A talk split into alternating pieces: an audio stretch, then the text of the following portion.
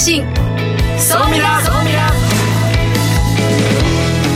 リスナーの皆さんこんにちは。大野康則です。榎木田典子です。この時間は総ミラ相対的未来情報発信番組をお送りしていきます。ニュースや情報をもとに仮説を立て予測することが可能な相対的未来につながるヒント総ミラをいち早くリスナーの皆様にお届けしていく情報番組ですパーソナリティは大野康則さんです。よろしくお願いします。よろしくお願いします。さあそして総ミヤでを盛り上げてくださるもう一方日本能率協会総合研究所マーケティングデータバンクエグゼクティブフェロー菊池健二さんです。はい、えー、菊池健二です。よろしくお願いします。今日は過去最高の投資額というテーマでお届けします。わかりました。さあ本日の未来コンパスのゲストの方ご紹介します株式会社 NTT スポルティクト代表取締役社長中村正俊さんです。よろしくお願いいたします。はいどうぞよろしくお願いします。中村正俊と申します。よろしくお願いします。よろしくお願いします。今日はあの中村さんにいろいろとお話をお聞きしたいんですがはい。今新規事業で一番大事にされていることっていうのは何ですか？一言で。ああ新規事業あもし自分が今から今もう事業立ち上げてるんで、はい。新規事業をするとしたら一番大事なことですか？うんぱり諦めないことじゃないですかね。諦めないこと。はい。はい、そんな熱意のある中村さんが立ち上げたですね NTT の 新規事業の会社についてはですね後ほどたっぷり、えーご案内できればなと思っておりますのでお楽しみにしてください。さあそれでは番組スタートです。この番組は日本能率協会総合研究所 JMA システムズ日本マイクロソフトの提供でお送りします。総ミラトレンド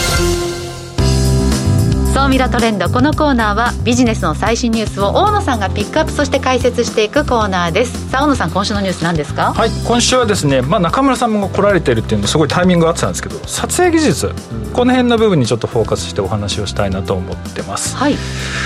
去年ですねオリンピックあありましたね、うん。もうなんかあっという間ですけれどもあのかなりですね新しい手法の撮影方法っていうのがまあ出てきましたと。やっぱり無人うんやっぱコロナっていうのもあったのでその無人でそのカメラマンが撮影するんじゃなくカメラを置いて撮影するっていうものだったりだとか、はい。あと会場に行けないんでね。え。えあのやっぱり臨場感あふれる、まあ、撮影ができる。そしてその映像を見れるようなもの。はい。あとはあの360度でカメラで撮影をして、はい。選手の裏側からものええ。景色を見たりとか、いろんな角度からまあ映像を見れるみたいな、ん。そういうなんか新しい映像技術っていうのがまあ次々に誕生してきたとでその時もあの前回去年かな、えー、ソビラの中でも扱ったんですけどやっぱりソビラの新しい技術としては、まあ、AI 中継だとか、AI カメラみたいなものが出てきてやっぱりこれからこういうものがまあ主流になってくるんだろうと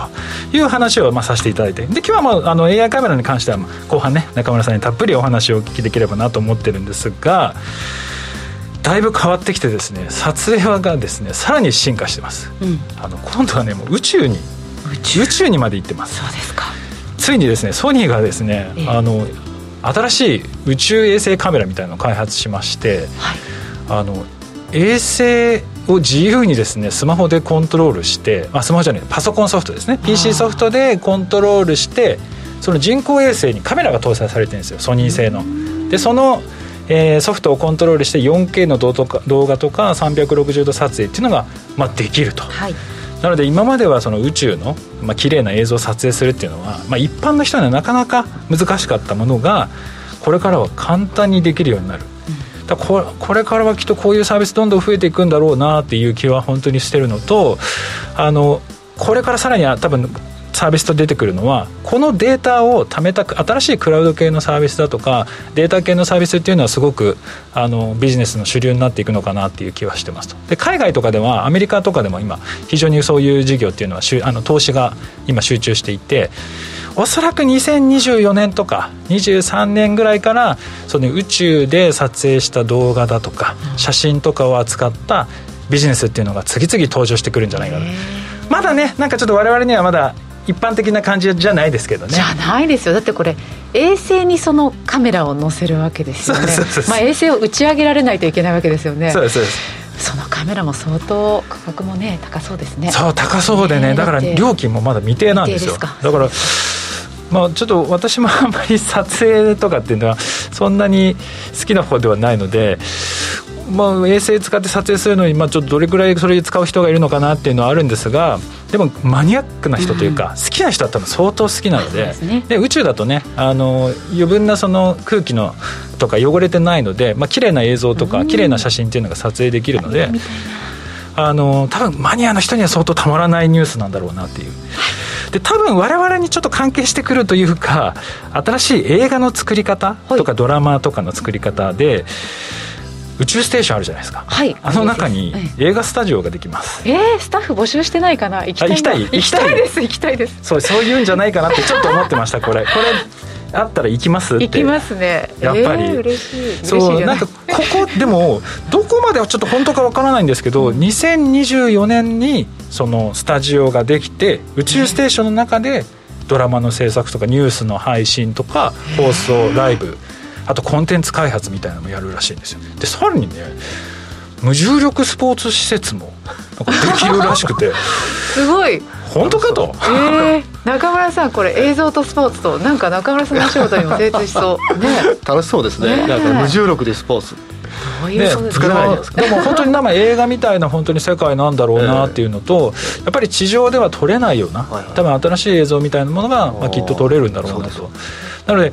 多分まあ2025年とかになってくると本当に AI カメラとかいろんなものが出てくるのでコンテンツの楽しみ方っていうのがひょっとしたら今までと違うようなそういった形の新しいその映像の楽しみ方っていうのが生まれるんじゃないかなというふうにすごく感じましたね。で今週の世界初の日本初のニュース。はい、はい、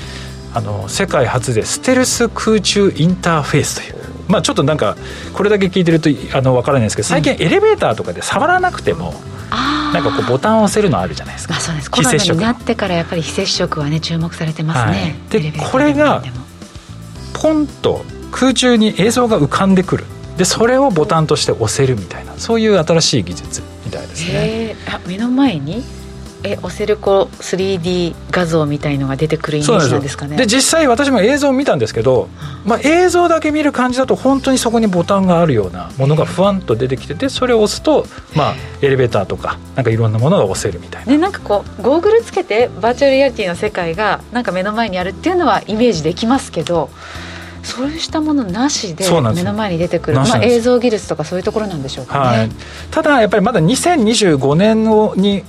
まあ、本格的に、えー、エレベーターとか販売機で、まあ、使うということなので、うん、やっぱり多分まだ今装置とか技術力っていうのがまだまだ追いついてないのかなっていう気はするんですけれども、はい、ゆくゆくはそうやってこう目の前に何かが飛び出てきてそれをボタンを押せるみたいな、まあ、そういうような世界になった時に日本のこういった技術っていうのが使われる日が来るのかなというふうに思ってます、まあ、注目してこれからも見ていきたいなと思います。ここまでは総ミラトレンドでした。一旦 CM です相対的未来情報発信。総ミラ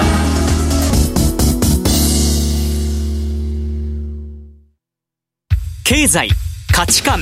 テクノロジー。激変する世界に生きる全ての人々がより良い未来をつかみ取るために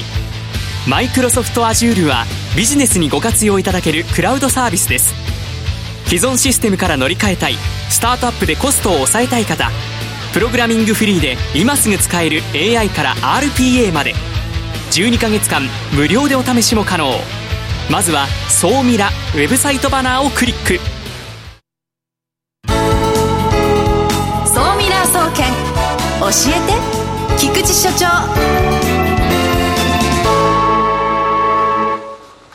最新データから未来がわかる、総ミラ総研教えて菊池所長のコーナーです。さあ、菊池さん、今日はどんなテーマでお話しくださるんでしょうか？はい。今日はですね、過去最高の投資額。うん、それ一体何なんだろうということでですね、お届けしていきたいと思います。で、今回の数字なんですけども、これは昨年です。2021年、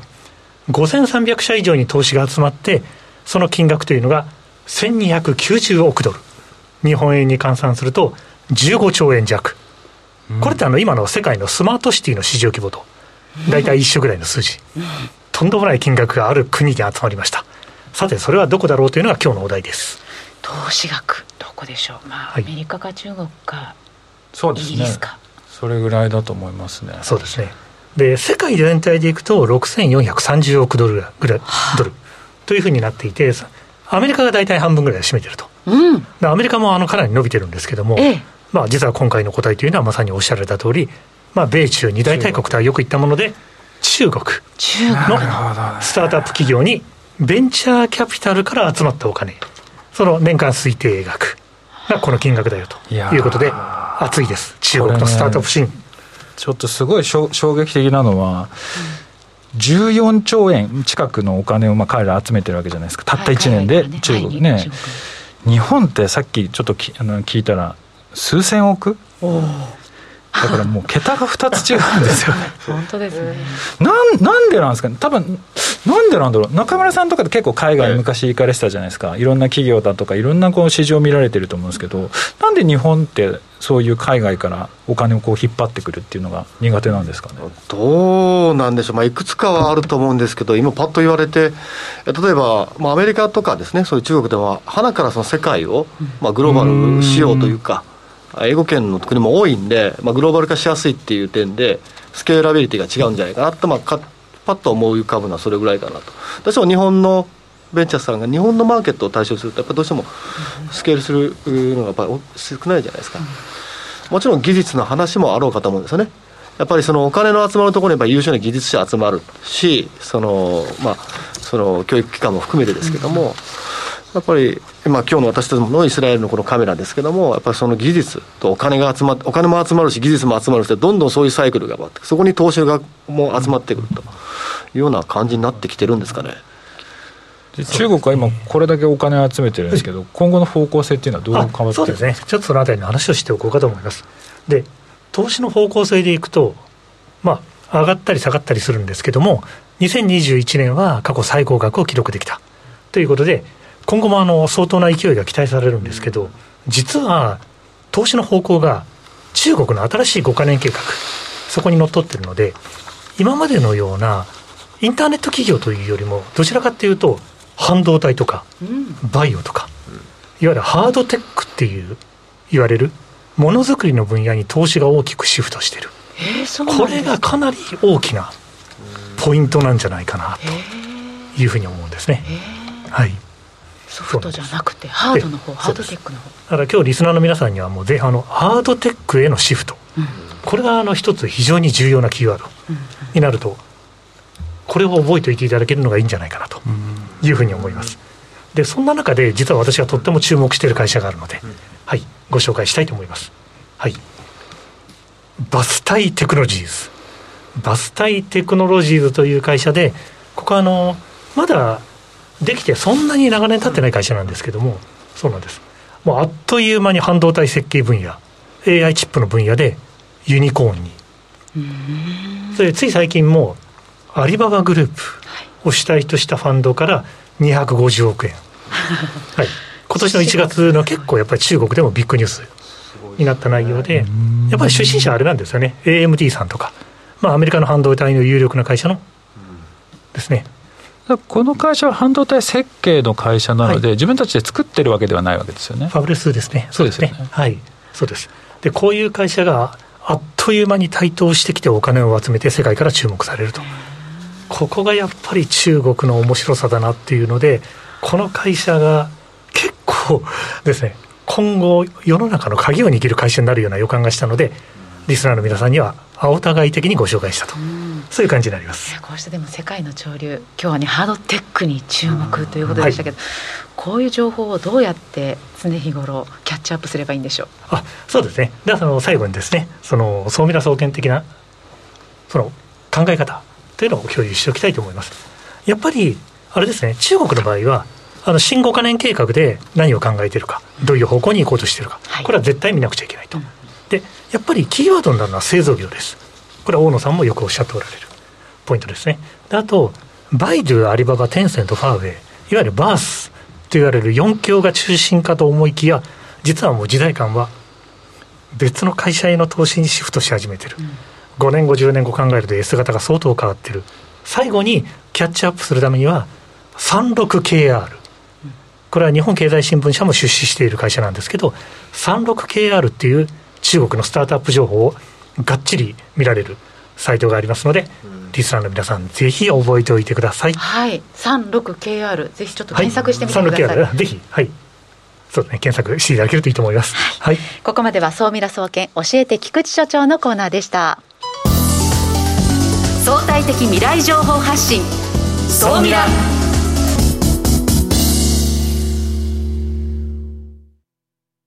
経済価値観テクノロジー激変する世界に生きる全ての人々がより良い未来をつかみ取るためにマイクロソフト Azure はビジネスにご活用いただけるクラウドサービスです。既存システムから乗り換えたいスタートアップでコストを抑えたい方プログラミングフリーで今すぐ使える AI から RPA まで12ヶ月間無料でお試しも可能。まずは「総ミラ」ウェブサイトバナーをクリック。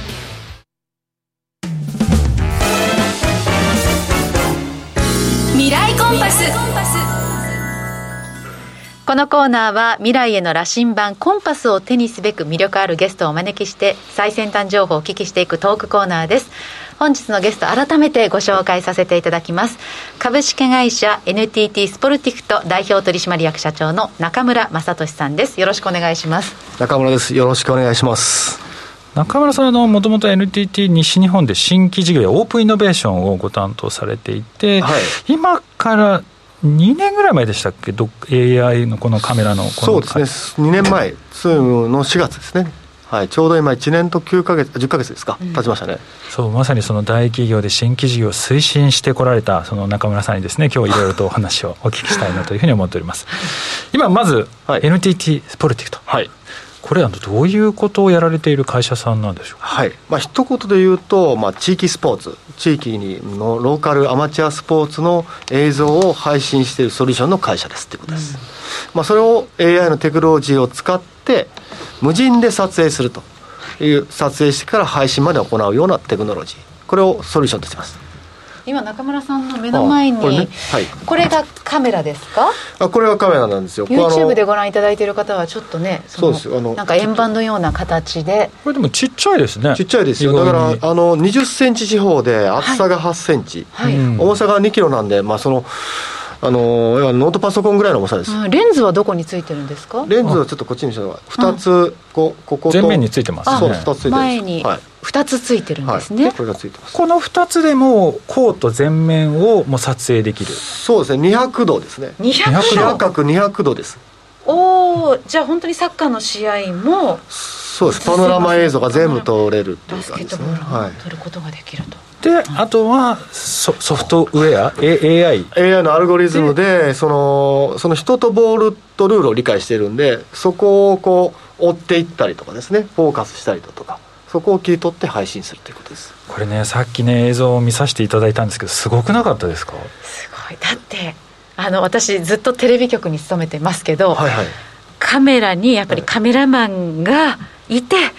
ズームしたりまた引いたり普通ねそこには絶対人が介在してるわけですよ。それを全部自動でやっちゃう。だからこそコスト削減かなりせそうですねですよね、はい、だからそうまああのもちろん人にすごく寄った顔のね、うん、アップの写真とかっていう、まあ、テレビ局さんの ENG で撮られるやつとかとは違うんですけど全体をの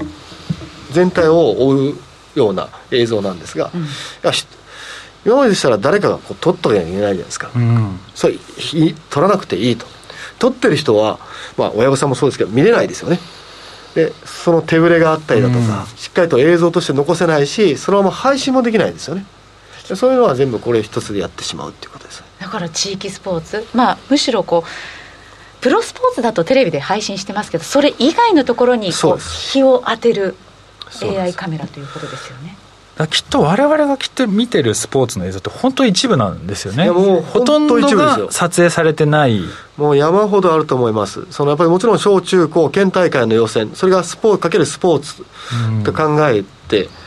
うん、あのテレビで見るスポーツは一部の高校サッカーとか、うん、野球の決勝準決勝ぐらいですよね。そうですね。それ以外って実は県大会では何十校っていう高校があるわけです、それがずっと予選の試合があるわけですけど、それは一回も目に触れることはないわけですよね。あとアマチュアスポーツみたいなもの、はい、地域リーグだとかっていうのもなかなか見るそうなんですよ。あれも結局スポンサーがつかないと、はい、そういう撮影のスタッフ機材も用意ができないから結局放送できなくてそういうのを見る機会がないっていう。そうですね。でそのやっぱテレビで放送とは違う。これ,、まあ、これ配信なので今ほとんどが、まあ、スマホで8割方はスマホで見るので、うん、そのテレビに放送するのではなくてやっぱりこうこれでもスマホでいつでも見れるような状態。かなりコストを抑えれますよねテレビだったらやっぱり番組でいろいろと広告とかつけなきゃいけなかったりするんで、うんうん、撮影するコストだけで考えればいいと。扱いも簡単ですか？扱いはこれスマホであの、まあ、三脚立ててスマホでコントロールするだけです。ボタンを押して。えこれ榎木戸さんにもできますか、ね、いや余裕ですよ。えー、余裕でそうそう設置でちょっとねあの、まあ、三脚を立ててててぐらいですか？10キロぐらい持てます？もう大丈夫です。30キロぐらい持てます じゃあ大丈夫です。三脚持ち運べば大丈夫です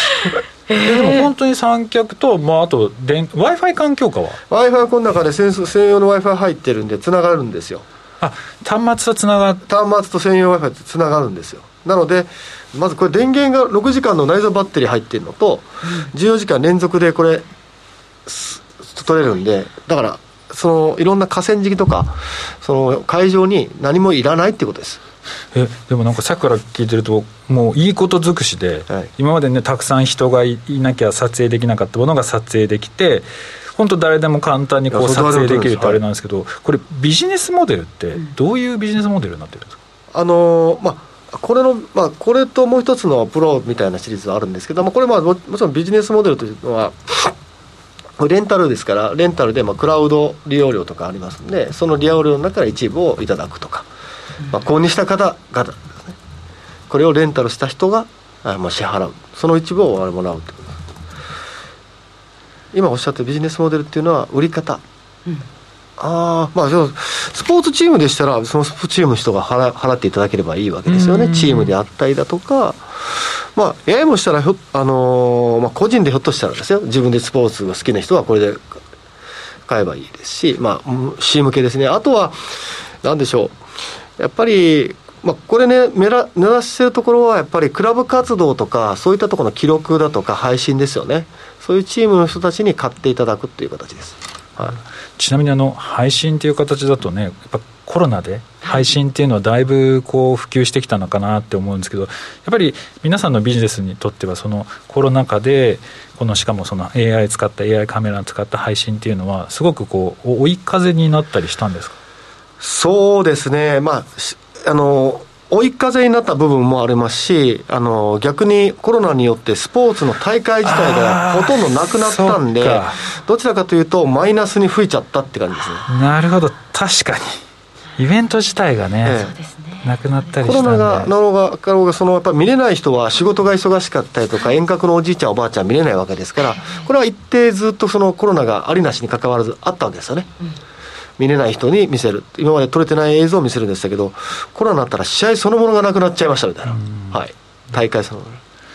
ちなみに今海外ではこういう AI カメラの市場こういうスポーツを撮って、まあ、配信するみたいな市場っていうのはやっぱり海外はすごい進んでるんですか？そうですね、まあ、アメリカなどはその大学スポーツはもうこれ、まあ、そういうのはもうこういうのがまあ、まあ、2000台ぐらい入ってるのかな。もうあのーある程度そういう市場が出来上がっちゃってますよね。例えばサブスクリプションで、えー、高校で、まあ、例えば毎月毎月2000円ずつ払ったら高校とスポーツを選んでそれで見れるみたいな。ええー、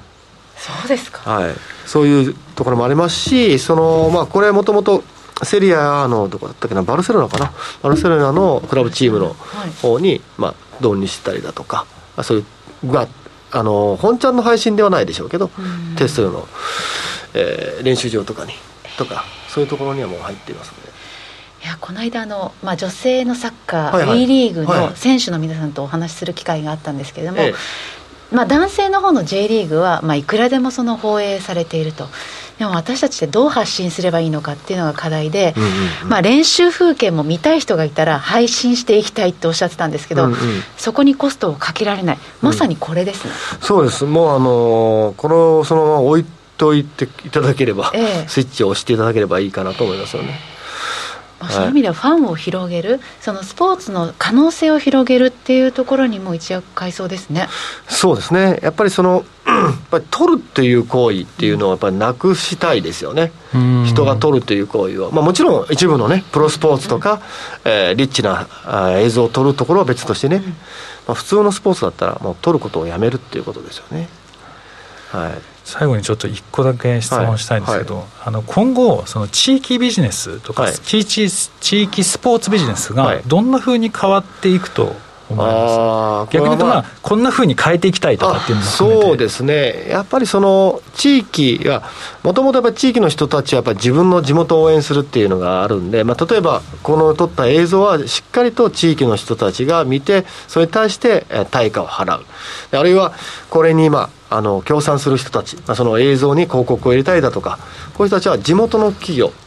をしっかりと応援応援っていう形でですねあの広告を出していただいてその広告をしっかりと見たお客さんが、まあ、商品買うとかですね購買とかイメージ向上につなげたりっていうところをしっかりデータ化してあの提供する。要はかけがえのない地域のコンテンツを地域でしっかり消費すると。見る人も、えー、それをですね楽しんで見ていただく。応援する人も楽しんで応援していただくと。そういうような状態を作れたらいいですね。なるほどもっとですね中村さんからもお話をお伺いしたいんですけれども放送時間が近づいてまいりましたので、えー、残りの続きはですね、はい、YouTube のアフタートークではいご覧いただければなと思います。本日のゲストは、えー、株式会社 NDT スポルティクト代表取締役社長の中村正俊さんでした。ありがとうございました。ありがとうございました。よろしくお願いしますはい、次回の放送はですね1月31日月曜日でですね、えーと、ゲストはデジタルハリウッド大学の大場嗣人さんになります。あの大場さんはですねスマート農業に関してですね日本でも第一人者の方で、えー、これからの最新のスマート農業についていろいろとお話をお聞きしたいなと思っております、はい、ここまでは未来コンパスのコーナーでした。さあ大野さん私配信の最初から気になっているんですが目の前にあるこのなんか人形増えてますね。そうなんですよ。何ですかこれ。愛媛のキャラクターのみきゃんです。みきゃんあみかんとえこれなんだろう。犬これはねあのみかん。みかん。とクマ。クマかな？これね3種類いるんですよ。みきゃんと小みきゃんとダークみきゃんっていうでダークみきゃんが本当にねすごい人気で。でなんでこんな話をしてるかと今日あの時々ですね、はい。愛媛の情報を配信していきたいなと思ってますので。そうですか。はい。どうして？今ですね実は言うと愛媛といろいろ取り組みをさせていただいておりまして国内初のいろいろですね新しい事業だとかっていうのを真面目にやっております、うん、あすごいすごい、はい、じゃあ愛媛がこうまたこの総ミラで。そうですね。一度あの市の方にもちょっと県の方に来ていただいてあのいろいろお話もお聞きしたいなというふうに思ってるんですけどぜひ皆さんみきゃん買ってみてください。愛媛ってあれでしょ？蛇口をひねるとみかんジュースが出るんでしょ？本当に出た。本当に出た。えそれどこで？市役所で？空港空港で？空港。すごい、えー、ちょっとねかんちょっと嬉しかった。あれはねぜひ空港に行ったらぜひ試してみてください。蛇口ひねったら本当出てきます。350円かなお金がいるんですねやっぱりね。はいわかりました、はい、さあこの番組はラジコのタイムフリーポッドキャスト YouTube でも放送後視聴ができます。ぜひよろしくお願いいたします、はい。菊池さん榎田さん今週もありがとうございました。ありがとうございました。この番組は日本能率協会総合研究所 JMA システムズ日本マイクロソフトの提供でお送りしました。